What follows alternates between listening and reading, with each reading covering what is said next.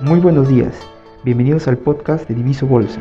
Les saluda Fernando Jacay, analista en la mesa de trading. En esta oportunidad revisaremos el desempeño bursátil de la semana previa y los principales eventos que nos esperan para los siguientes días. Mercados. Fin de la reunión mensual de la Fed y el riesgo de deuda de Evergrande. Las acciones globales cerraron la última semana con resultados en su mayoría positivos. La jornada estuvo marcada por el fin de la reunión mensual de la Reserva Federal de los Estados Unidos y el riesgo de deuda de la compañía china Evergrande. En este contexto, las bolsas norteamericanas acumularon resultados positivos. El SP500 registró un aumento de 0.51%, mientras tanto, el Dow Jones rentó 0.62% y el Nasdaq menos 0.03%, borrando en gran medida las pérdidas ocurridas en los primeros días de la semana. Más temprano, los principales mercados europeos también cerraban en positivo, con los servicios básicos y tecnología como principales ganadores del índice Stock Euro 600. Por otra parte, los índices bursátiles asiáticos registraron pérdidas de dos dígitos a medida que China se preparaba para la posible quiebra del gigante Evergrande Group.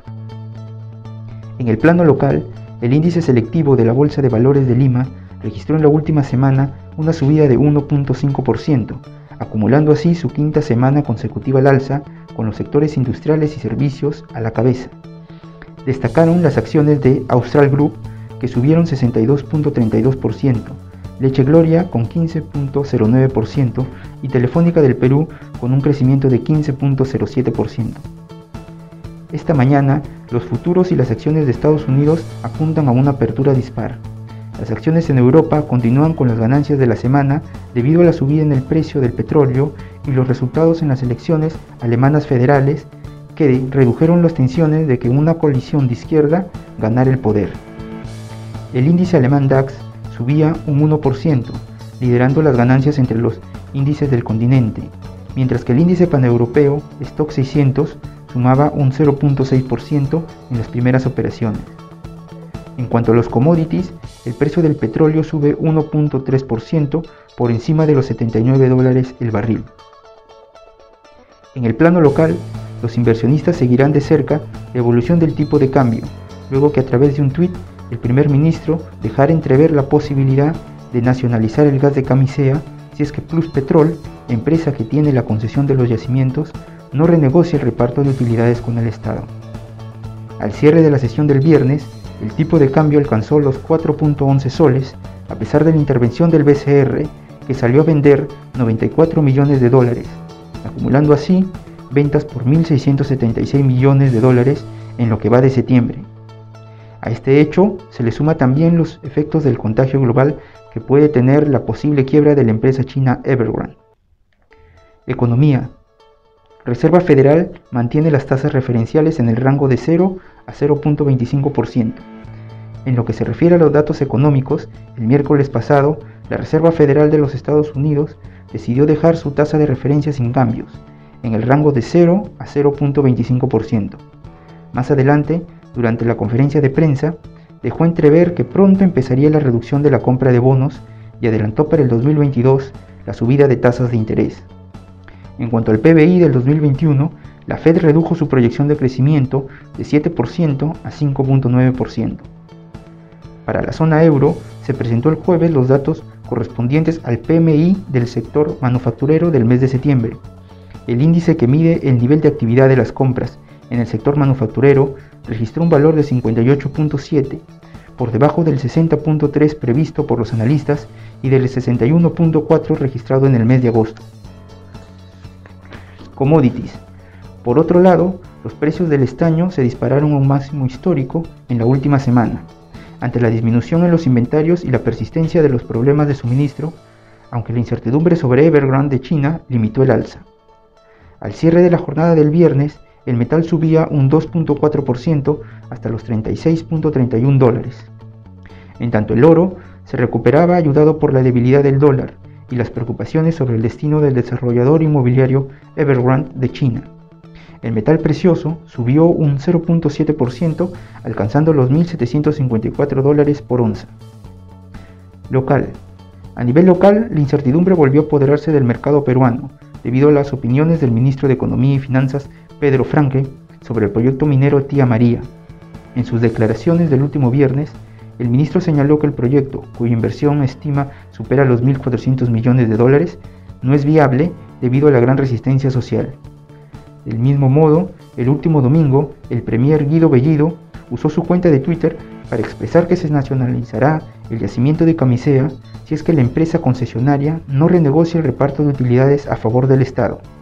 Estas afirmaciones se dan en un contexto en que las proyecciones del BCR para el próximo año son alarmantes. En su último reporte de inflación, se proyectó que la inversión privada generadora de empleo será de 0%, es decir, no habrá nuevas inversiones. También se espera un crecimiento de 3.4% para el 2022. Calendario económico. Esta semana, los inversionistas estarán pendientes de las declaraciones de la presidenta del Banco Central Europeo, Cristina Lagarde, y del presidente de la Reserva Federal de los Estados Unidos, Jerome Powell, para tener una mayor idea sobre el futuro de la política monetaria y las variaciones en los tipos de interés. En cuanto a datos económicos, este lunes 27 se dará a conocer el dato de pedidos de bienes duraderos en los Estados Unidos del mes de agosto. Se espera un crecimiento de 0.5%, menor al 0.8% registrado en el mes de julio. El martes 28, Estados Unidos publicará el índice de confianza del consumidor del mes de septiembre, que se espera sea mayor al dato registrado en el mes de agosto. El jueves 30 será un día cargado de datos económicos importantes a nivel global, pues se dará a conocer el índice PMI manufacturero de China del mes de septiembre, el cual se espera sea mayor que el registrado en el mes de agosto. En el mismo día, Estados Unidos dará a conocer su PBI trimestral, cuyas previsiones son de un crecimiento de 6.6%. Finalmente, el viernes 1 de octubre se dará a conocer el índice de precios al consumidor del mes de septiembre de la zona euro, el cual se espera presente un crecimiento de 3.3%, mayor al 3% registrado en el mes pasado. El mismo día conoceremos el PMI manufacturero en los Estados Unidos. Eventos corporativos en Perú. Con relación a los principales eventos corporativos locales, continúa el proceso de OPC de Refinería La Pampilla, la compañía publicó los avisos de oferta pública de compra por exclusión. Repsol ofrece pagar a los titulares de acciones que acepten la OPC el importe de 0.18 soles por acción común. Asimismo, se indica que el plazo de aceptación para la OPC estará vigente por 15 días de rueda, contados a partir del 23 de septiembre hasta el 14 de octubre del 2021. La acción Relapa C1 cerró el último viernes a un precio de 0.17 soles un retroceso semanal de 1.16%. Por otro lado, la Corporación Aceros Arequipa realizó la entrega de dividendos por un valor de 0.016 dólares para sus acciones comunes y de inversión. Para esta semana se espera la entrega de dividendos de las empresas Luz del Sur por un valor de 0.27 soles por acción común, Electrodunas por un valor de 0.04 soles por acción común y Factoring Total por un valor de 0.06 por acción común. Este fue el resumen semanal de mercados. Síganos en nuestras redes sociales para más información, porque con Diviso, las altas finanzas dejaron de ser para poco.